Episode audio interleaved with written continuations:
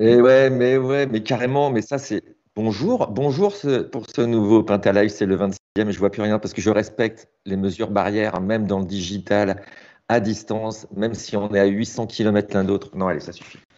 Suffit les conneries. Ça fait plaisir de vous voir. Euh, aujourd'hui, c'est une journée importante parce que sur le contenu, là, aujourd'hui, on va peut-être traiter finalement, au fond, au bout de la 26e émission, le sujet le plus important quand on travaille dans le digital. Eh oui, on en a eu des invités, on en a eu des experts, des gens de tous les horizons. On a fait de la résilience, on a fait de la war room, on a fait du DEFCON, on a vu tout le monde. Mais le sujet qui finalement peut-être paraît le plus simple, le plus anodin et qui est au cœur du truc, c'est aujourd'hui qu'on va le traiter, c'est la cohabitation entre les devs et le business. Et eh ouais, et ça, ceux qui savent, savent, savent que ça peut être vraiment a pen in the ass, comme ils disent euh, en anglais. Euh, parce que parce qu'on est comme ça, parce que ce sont deux univers, ce sont les Hotimins et les O'Hara dans Lucky Luke, ce sont les Montaigu, les Capulet, ce sont les Sharks et les Jets, c'est Prince et Michael Jackson. C'est ce duo permanent qui peut faire le meilleur comme le pire. Et euh, la question avec ça, c'est comment intégrer les enjeux business dans le développement? Ça, c'est une vraie question. Parce que les mecs ne parlent pas forcément le même langage, ils ne travaillent pas au même rythme. Peut-être qu'ils travaillent l'un avec le cerveau gauche, l'autre avec le cerveau droit. Ça, on ne sait pas encore. En tout cas, notre invité du jour, il y a beaucoup réfléchi. Pas que c'était un hobby, c'est que c'est son travail. Il s'occupe chez Pentalogue euh, de toute la partie euh, développement pour Pentalogue. Il vous expliquera mieux que moi. Et euh, visiblement, c'est sa spécialité. Et la question, c'est quand on travaille en mode agile, est-ce que le dialogue entre ces deux entités est favorisé? Peut-être pas assez, pas encore. Est-ce qu'il y a mieux à faire? Et c'est ça qu'on va voir avec lui. Il s'appelle Andrei Gavrila et euh, on va tout de suite le voir. Vous pouvez poser des questions et Christelle, qui est en direct depuis euh, la Bretagne, ah, avant on disait New York, c'était bien, mais là c'est la Bretagne, pourra intervenir euh, et relayer vos questions. Générique Christelle, s'il te plaît.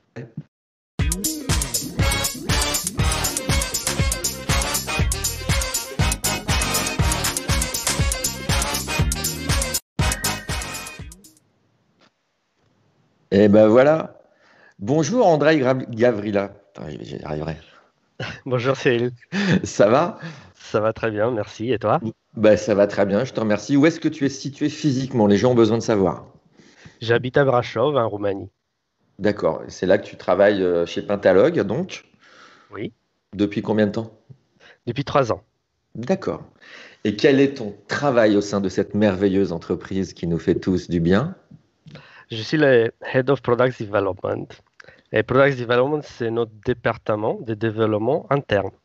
Donc, euh, les équipes qui gèrent et font évoluer notre système d'information sont les équipes qui travaillent dans ces départements. D'accord. Il y a combien de personnes qui travaillent donc sous ta responsabilité? Une quarantaine. Ah, quand même. D'accord. Qui sont tous à Brasov ou qui sont sur d'autres sites aussi? On a des collègues qui sont à Bucarest, à Chisinau, on a des collègues qui sont à Iași, donc sont dans les autres centres euh, pentalogues euh, en Roumanie et euh, en, en, République Moldavie. D'accord.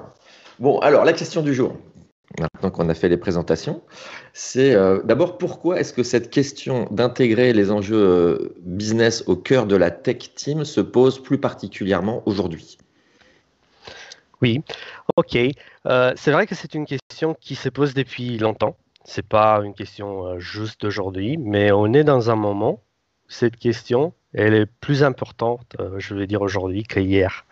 la question, par exemple, s'est posée aussi dans les années 2000, et c'était un des points les plus importants de Manifesto Agile.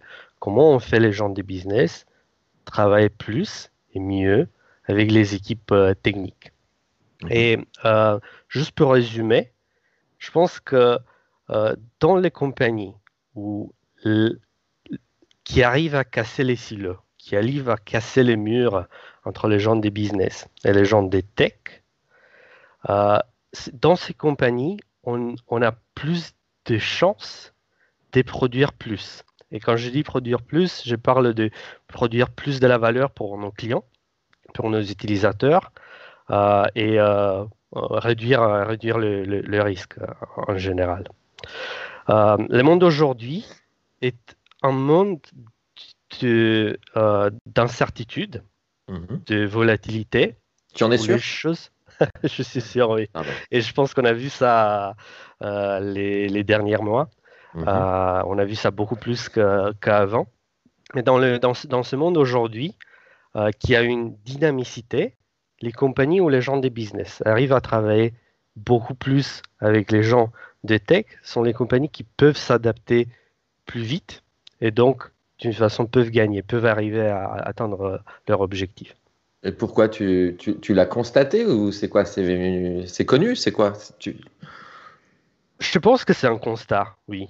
Hmm. Et euh, par exemple, je peux dire que euh, dans les compagnies où le business ne travaille pas c'est souvent avec les gens des tech, les produits vont avoir, euh, par exemple, une 20%, de leurs fonctionnalités qui sont mhm. utilisées très souvent ou tous les jours. Et l'autre 80 des fonctionnalités sont des fonctionnalités qui vont être utilisées très peu ou pas du tout. Donc, en produisant des fonctionnalités qui n'est pas utilisées, qui ne sont pas utilisées par, les utilisateurs, il y a une perte, il y a une perte d'énergie. Et de mon point de vue, c'est spécialement dans les compagnies où il y a une distance entre les deux mondes que ça arrive plus souvent. On, va créer des produits où une bonne partie des produits n'est pas utilisée euh, très souvent par, les utilisateurs. Mais ce que je comprends pas, c'est que, donc on va dire que dans un modèle traditionnel où les, où les business et les tech ne travaillent pas ensemble, on va dire que c'est les gens du business qui arrivent euh, dans l'équipe, qui font leur brief, c'est ça, et qui disent il nous faut faire ça, ça, ça et ça. Et puis après, ils reviennent euh, deux mois plus tard et puis ils obtiennent un site, en gros, ou un service. Ça, c'est le fonctionnement traditionnel. Oui, c'est ça. D'accord. Mais à cet, à cet étage-là de l'affaire, les devs, ils disent pas leurs mots déjà, ils disent pas, mais non, ça marchera pas, ou ça, ça sert à rien, ou au moment du brief, dans un monde traditionnel, comment ça se passe, pourquoi il y a des distances qui se font? Je pense qu'au moment du brief, les devs, ils vont penser plutôt technique. Est-ce que c'est, est, qu'on peut fournir la solution? Est-ce qu'on peut faire ce que les gens des business veulent? Plutôt mmh. euh, Et ils ne vont pas nécessairement penser, et est-ce que faire cette fonctionnalité, implémenter ça, va nous amener à nos objectifs euh, généraux? Et euh, en général, les gens qui viennent des business, euh, ils ont beaucoup des idées, c'est normal parce que c'est un peu leur, leur travail, mais ils ont besoin de travailler avec les gens de dev pour comprendre si leurs idées sont on va dire, hein, comme, je, disais avant, sont vraiment utilisées ou sont des, choses qui sont nécessaires aux utilisateurs. Et, avec une collaboration, je dirais, continue, même chaque jour, je pense qu'il euh, y a beaucoup plus de temps de se poser cette question, d'inspecter si ça c'est le cas ou non. Mmh. Euh, sinon, dans les modèles euh, un peu classiques desquels tu viens de parler, où on a une idée et on se voit d'ici dans deux mois pour voir comment ça marche, on perd beaucoup, beaucoup des opportunités euh, d'adapter ce qu'on fait.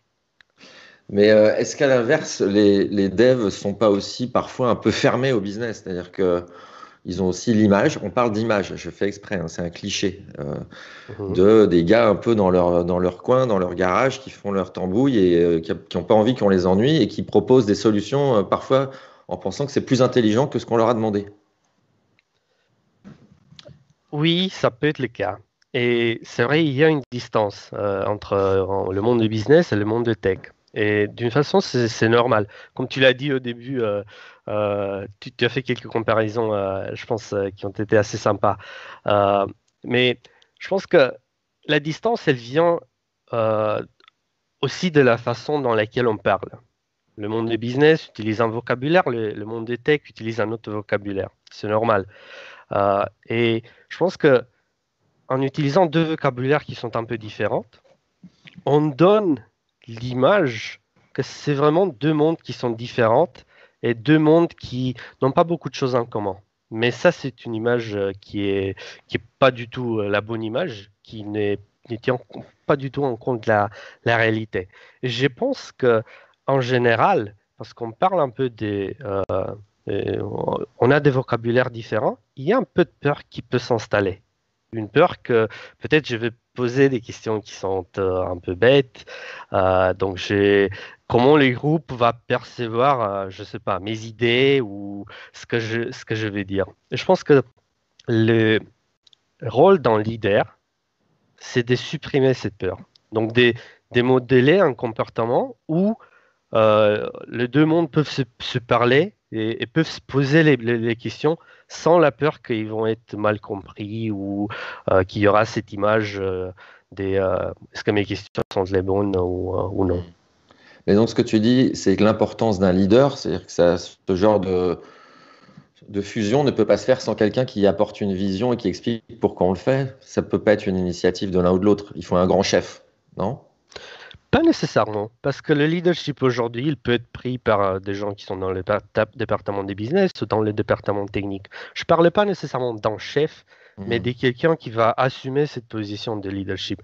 Et c'est pas juste une personne qui a le rôle, qui doit être, euh, euh, je sais pas, qui va se sentir euh, dans la position de faire ça. Euh, les gens, euh, de, donc ça, je pense que le leadership, c'est plus un truc qui on assume, qui on prend, pas nécessairement juste une question des rôles et des titres. Ouais. Est-ce qu'il arrive qu'il y ait des développements qui soient abandonnés parce que l'équipe business arrive en disant laissez tomber les gars, ça sert à rien? Est-ce que ça arrive souvent ce genre de, de passage? Ça arrive, mais je dirais pas que ça arrive super souvent c'est sûr que les gens de, euh, tech, ils, veulent faire des évolutions dans les produits qui peut-être ne sont pas assez faciles à comprendre par les gens des business, dans des gens qui sont assez techniques. Mais je pense qu'au niveau où c'est difficile à lier un développement avec un objectif de business, on ne peut pas appeler ça un super développement. Hmm. Donc si on ne le fait pas à l'intérêt du business, c'est pas un super développement. C'est juste, c'est plutôt un, juste un développement. Mais ce qui arrive plus souvent, c'est euh, l'autre situation euh, desquelles j'ai parlé un peu au début, où il y a beaucoup de développements qui vont être faits, où on va investir beaucoup d'énergie, mais qui ne amènent pas un bon ROI, donc un bon return on investissement. Hmm. Mais alors, toi qui es au cœur de la matière et qui dois justement faire le lien entre ton équipe et les demandes internes, mais c'est comme un client. Euh, c'est quoi pour toi le process idéal, le calendrier, comment ça marche, la méthode idéale exemplaire pour que ça marche, cette fonction, cette jonction entre dev et, business? Euh, Ok, cette idée des processus euh, idéal me pose un peu de questions, je veux dire. Je ne pense pas qu'on on peut définir un processus idéal parce que chaque contexte est assez différent. Mais si je dois dire euh, euh, quelles sont peut-être les priorités dans, dans, dans, un processus euh, pour moi et mmh. les choses qui, qui, que je pense qui sont les plus valeureuses, je dirais que en général, avoir beaucoup de discussions autour d'une vision. Donc, c'est très bien de commencer par discuter d'une vision. Où est-ce qu'on veut être avec par exemple un produit ou une plateforme? À long terme, dans l'avenir. Pourquoi c'est important, pourquoi c'est intéressant d'investir de, l'énergie? Donc ça, c'est de mon point de vue euh, une première étape dans laquelle on, va s'aligner à une vision. Pourquoi on veut être ici, pourquoi on veut fournir un produit, pourquoi on veut fournir un, service? Je pense que ça doit être très clair euh, pour tout le monde. Euh, pourquoi c'est important d'avoir euh, cette vision? Parce que par exemple, dans les tech, on doit prendre des décisions chaque jour. On prend des décisions qui sont bien sûr beaucoup liées au tech, mais en sachant quelle est la vision, quels sont le, les buts, quels sont nos objectifs, c'est beaucoup plus simple de prendre les décisions que euh, dans les cas où on travaille un peu dans le noir, je, dirais. Euh, donc, une première, euh, une première idée, c'est d'être très clair dans la vision. Où, pourquoi, pour qui on veut fournir le produit euh, ou, un service. Après, c'est de voir comment on peut décliner cette vision dans des objectifs, on va dire, à mi-terme, dans, les prochaines, peut-être, mois en général, on va parler peut-être des mois. Et on va dire que ce qui est plus proche du moment d'aujourd'hui, nos objectifs d'aujourd'hui doivent être, euh, euh les prochains trois mois doivent être beaucoup plus clairs que les objectifs d'ici dans, neuf mois. Pourquoi? Parce que, comme je disais, on vit dans un monde qui est assez dynamique et on ne peut pas prétendre que nos objectifs qu'on va établir maintenant pour les prochains neuf mois vont être assez important d'ici dans six mois, par exemple. Et donc, vision, on décline les objectifs pour une période de, temps assez courte et après, on décline encore une fois dans des petites périodes qu'on appelle en général de sprints où on essaie d'implémenter, de, fournir des petits morceaux de, valeurs, mais des vrais morceaux de valeurs pour, euh, euh, par exemple, nos clients ou nos utilisateurs. Et donc, c'est un peu ça euh, l'idée générale de ce qu'on essaye de faire dans, notre département interne. Et après chaque sprint, après chaque itération, on va faire une période d'inspection. Est-ce que nos objectifs pour ce sprint, pour ces deux semaines, ont été les bonnes Est-ce qu'on a réussi à produire la valeur? Est-ce que les gens commencent à utiliser ce qu'on a ou non? Euh, Et on adapte euh, en tenant compte de tout ça. Hmm. Mais donc toi, qui est, qui est ton donneur d'ordre business dans Pentalogue C'est qui, qui c'est différents interlocuteurs ou tu en as un? On a beaucoup des interlocuteurs euh, dans, dans Pentalogue Group, bien sûr. On, a, on a beaucoup des interlocuteurs parce que euh, on a beaucoup des zones que je vais appeler des zones des produits qui sont intéressants par des, des interlocuteurs différents. Euh, par exemple, on a une équipe DataOps qui s'occupe de la consolidation de nos données autour du groupe. Et les, interlocuteurs de, cette équipe, on peut s'imaginer, sont beaucoup et dans des, des, des, rôles qui sont assez différents parce qu'en utilisant les données qu'on a, on prend des décisions. Pas juste en utilisant des données, mais les données sont super importantes pour prendre des décisions. Et donc on offre ces données au, notre, à la direction, euh, au, euh, CSM, le euh, Customer Success Manager qu'on a, donc beaucoup, de, beaucoup de rôles autour du groupe. Donc eux, ils t'appellent et ils disent on voudrait faire un projet et ils t'expliquent pourquoi en fait ce que tu veux, c'est être considéré plus comme partie de, l'entreprise et, faire comprendre ses résultats, ses objectifs que juste comme un, un techos, quoi, comme on dit. C'est pas moi.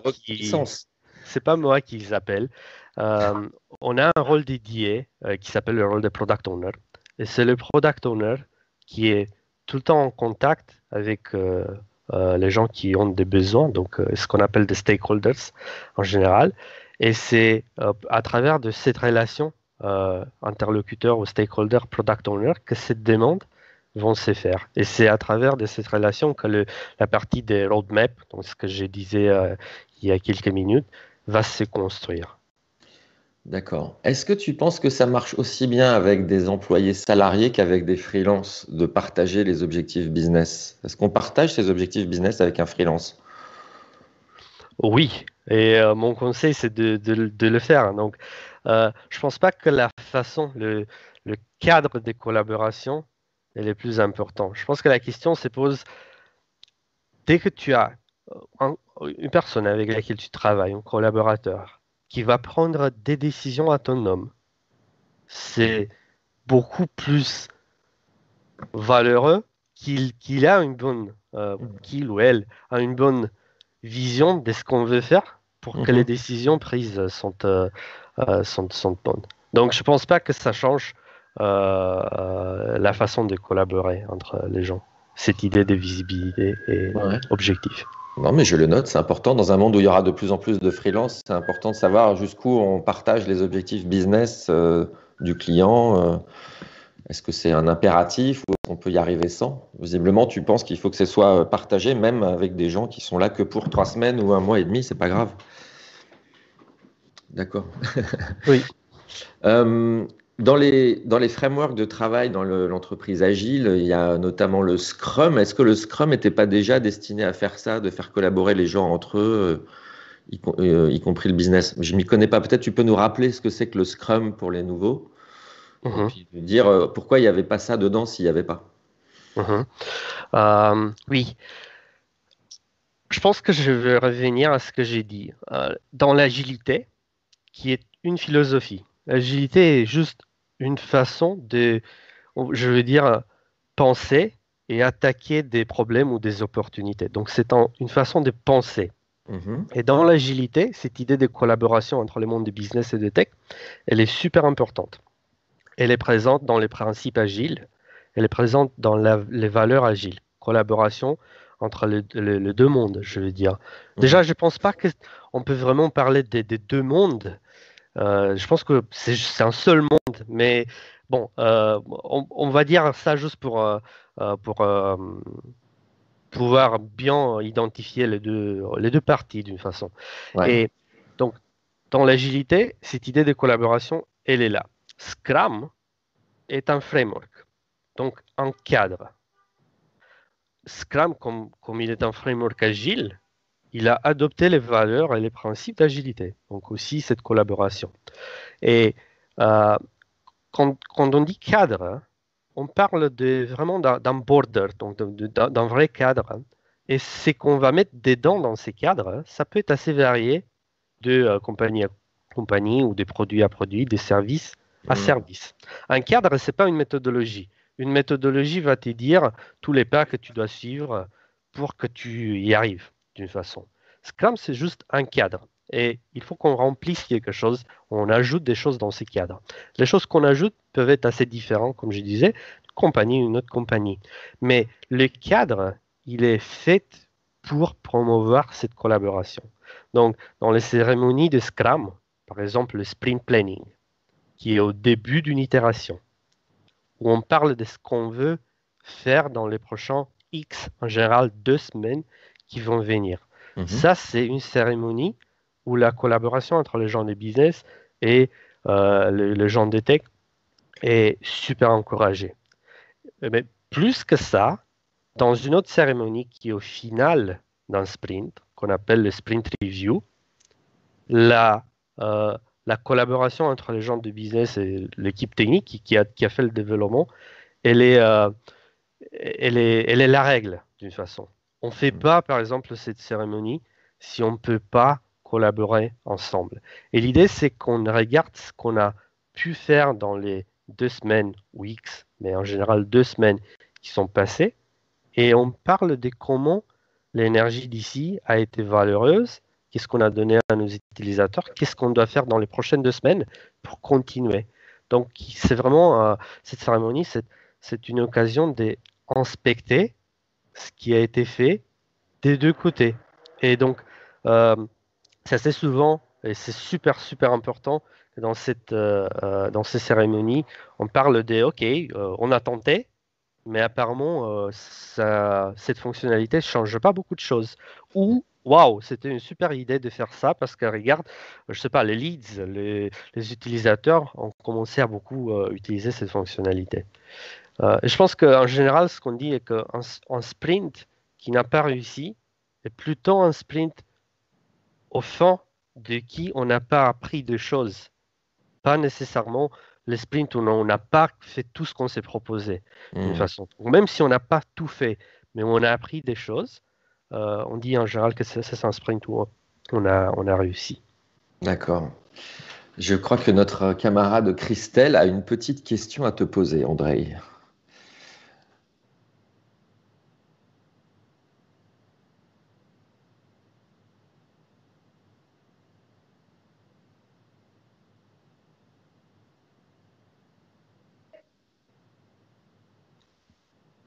Donc, est-ce que c'est plus difficile de faire tomber les barrières dans les cas où le product owner euh, euh, vient de, nos clients? C'est ça. C'est bien que tu aies répété la question parce qu'on m'a pas entendu, donc je vais la répéter encore une fois. On l'a vu dans beaucoup de projets, le product owner est euh, du côté du client maintenant. Donc je demandais est-ce que c'est plus difficile de faire tomber la barrière tech business dans ce genre de projet? Comment ça se passe? Euh, c'est sûr qu'il y a des particularités dans ce cas ou, dans, dans l'autre cas, mais je ne pense pas que c'est plus difficile. Je pense que ce qui compte le plus pour faire ces barrières tomber, c'est comprendre cette idée qu'autour de cette collaboration, on peut faire plus. Et par exemple, si le product owner en lui-même ne comprend pas qu'en faisant tomber ces barrières, on va tous gagner, il va pas promouvoir la collaboration, il va pas faire ce qu'il faut d'une façon pour qu'on peut, on peut travailler ensemble. Ce n'est pas nécessairement des où le product owner vient, mais plutôt de est-ce qu'il est bien connecté à cette idée que la collaboration euh, compte. Si euh, euh, il y a des cas où les product owners sont un peu en bottleneck, je sais pas comment, comment dire ça en français, mais ils vont filtrer les conversations mm-hmm. entre le business et, l'équipe technique. Mais ça peut se faire dans les deux cas, où on a un product owner qui vient du client ou non. mais en général, par exemple, le, le, Scrum Master, qui a un autre rôle dans cette équipe, qui connaît beaucoup mieux euh, le, Scrum, le processus, les idées, les valeurs, va intervenir et mhm. va faire tout le monde comprendre des pourquoi c'est important d'avoir cette collaboration. Merci. Merci Christelle. Est-ce que tu as un exemple euh, concret à nous donner euh, où la collaboration business plus dev a bien marché ou est en train de bien marcher? Pas beaucoup, beaucoup des exemples. En fait, j'ai des exemples, beaucoup des exemples où euh, quand, euh, quand cette collaboration ne marche pas, euh, les, produits ne, ne vont pas marcher. Mais il y a beaucoup d'exemples dans le cas où des, clients, des clients Pentalog. comme pour nous, ça c'est une question super importante. C'est une question où on va se focaliser beaucoup, on va investir beaucoup d'énergie. En général, nos clients comprennent et ils sont ils, font ce qu'il faut d'une façon pour, pour promouvoir cette collaboration entre les gens du business. Dans la plateforme, euh, maintenant je rentre plus dans, dans ce qu'on fait, euh, je peux dire euh, qu'il y a un sprint ou deux où on a fait un petit, je veux dire, un petit produit pour notre département financier. Et ce qu'on a vu dans le review, on a vu beaucoup de monde qui venait de ces départements beaucoup d'entre eux qui ont parlé, qui ont dit, qui ont expliqué de pourquoi ça c'est important, euh, quelles sont les choses qui manquent ou non, euh, quelles sont les choses qui vont être utilisées. Et ça, c'était un des moments que, que je, je, pense maintenant où j'ai vu cette collaboration qui peut-être au début, il y a quelques sprints, était dans un mode des, on ne sait pas si on va bien s'entendre, on ne sait pas si euh, ça va marcher, mais je l'ai vu euh, marcher euh, à travers de ce que, j'ai dit maintenant dans, ce sprint review. Et l'idée, c'est, il y a eu du temps où les gens de, l'équipe ont parlé avec les gens des business, et il y a beaucoup de, il y a eu de questions, de réponses, et aussi ce démo où euh, l'équipe a montré ce qu'il a fait. C'était des, les choses entendues euh, euh, par les gens des business. Donc ça, c'est juste un exemple auquel je pense maintenant. Mais est-ce que moi, la question que je me pose, qui je ne suis pas un spécialiste, c'est que finalement, avant l'entreprise, on a, on a mis chacun dans ses spécialités en se disant que ça irait plus vite, que ça, ça évitait que tout le monde se marche dessus. J'ai uh-huh. l'impression qu'avec l'entreprise agile et toutes ces, méthode, euh, finalement, on, remet tout le monde ensemble. Est-ce qu'on ne va pas finir par perdre du temps à remettre tout le monde tout le temps à toutes les réunions pour être sûr que tout le monde ait bien entendu tout ce qu'il doit faire? Oui, c'est une très bonne question. Euh, et je pense que je pense que je vais répondre en disant que quand on va faire des produits, on ne fait pas des voitures des produits digitaux en général. Mhm. Donc, on n'a pas besoin d'une bande d'assemblage où chaque spécialiste va intervenir euh, dans sa, je sais pas, dans, dans, son coin avec sa spécialité et va ajouter directement euh, euh, de, la valeur comme ça. Mhm. En général, les, produits qui sont des produits digitaux sont plus des produits qui vont être créés que des produits qui vont être construits. Mhm. Et donc, cette collaboration, elle est super importante pour pouvoir créer des produits. Et oui, euh, ça vient avec un, petit un ralentissage. Peut-être de temps en temps, pas juste petit. Ça mmh. vient avec un, ralentissage. Mais je pense que la question qu'on doit se poser est cette question. Est-ce que je veux produire quelque chose très vite, mais 80% de ce que j'ai produit n'est pas trop, trop utilisé. Est-ce que je veux produire un peu, je veux dire, pas nécessairement plus lent, mais plus lente si je compare, mais des choses qui sont vraiment utilisées par, par, par tout le monde. Et mmh. entre ces deux, deux mondes, je pense que le deuxième, euh, où euh, on va créer ensemble et le monde où on va gagner de plus, même si peut-être peu l'idée c'est qu'il y a plus de synchronisation, un peu plus de temps investi dans, dans ici. D'accord. Donc pour toi, c'est très important que les devs aient une visibilité business, c'est ça hein? C'est ça, toi, ta, ta grande euh, philosophie sur le sujet, quoi. Oui. Et que juste à travers de cette collaboration, dev, business, on peut vraiment euh, produire euh, de la valeur. Et ma dernière question, parce que tu as vu, ça a remarqué, ça passe très très vite, mais ça fait déjà 30 minutes. Euh, on a parlé beaucoup euh, dans d'autres interviews de d'autres Live depuis euh, maintenant 14 semaines de Growth Sprint, qui mhm. est, on va dire, l'équivalent de ce que tu viens de dire, mais du côté marketing, business seul. Est-ce que c'est pas une façon de vous réunifier cette affaire? Que d'un côté, il y a eu le Growth Sprint et de vous, avec ce que tu dis, est-ce qu'un jour ou l'autre, ça va pas être tous ensemble Oui, et on, on fait du, on, fait du, on a deux équipes de growth dans, les, dans nos départements internes. Donc, euh, euh, pour euh, les gens qui n'ont pas réussi à avoir les, à avoir les, webinaires de, Jeff, je vous encourage à aller voir. Je pense que ce sont des choses qui sont super intéressantes et des mhm. choses qui peuvent être appliquées dès, aujourd'hui, dès maintenant. Des, des, super bonnes idées. Un growth sprint, c'est en fait c'est un sprint agile qui vient avec, euh, bon, peut-être euh, je simplifie un peu, mais qui vient avec trois règles de plus. Et une de ces règles, c'est collaboration, business, équipe, tous les jours. Donc avoir une équipe euh, de, gens de business et de gens de dev qui vont collaborer, vont, vont, créer le produit ensemble. la deuxième règle qui est expérimenter beaucoup. Donc, mhm. dans le monde aujourd'hui, on ne peut pas prétendre qu'on connaît ce que nos, utilisateurs veulent. Donc, on doit découvrir ce qu'ils veulent à travers des expériments. Mhm. la troisième règle, c'est de voir tous les investissements par, euh, euh, par un, frame euh, qui va évaluer les, investissements. Donc, cette idée de laquelle Jeff nous a parlé de die set, où on va dire, OK, on, essaie de faire cet expériment en cherchant ça, et euh, ça, ça veut dire euh, quel est le return on investment qu'on cherche, le time to market euh, et, tout ça. Donc, ce que j'ai, juste pour summariser, on, on, cherche tout le temps de créer de nouveaux frameworks, des, outils de collaboration.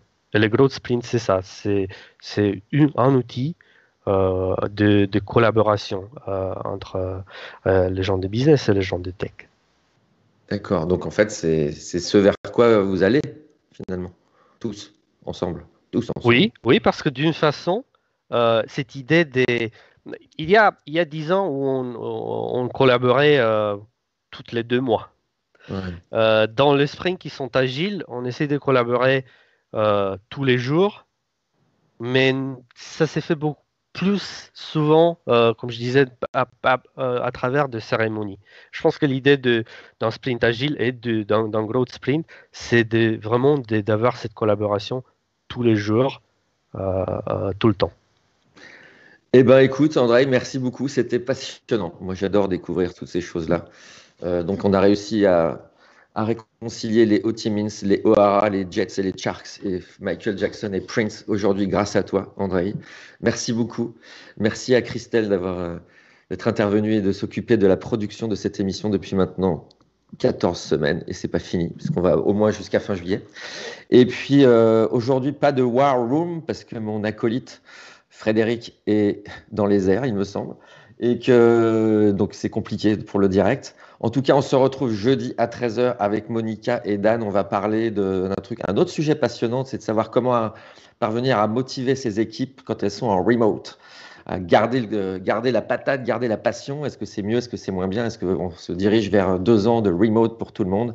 On va en parler avec eux jeudi à 13h. Merci à tous et très bonne journée. Salut André. Salut. Merci aussi. Bonne journée.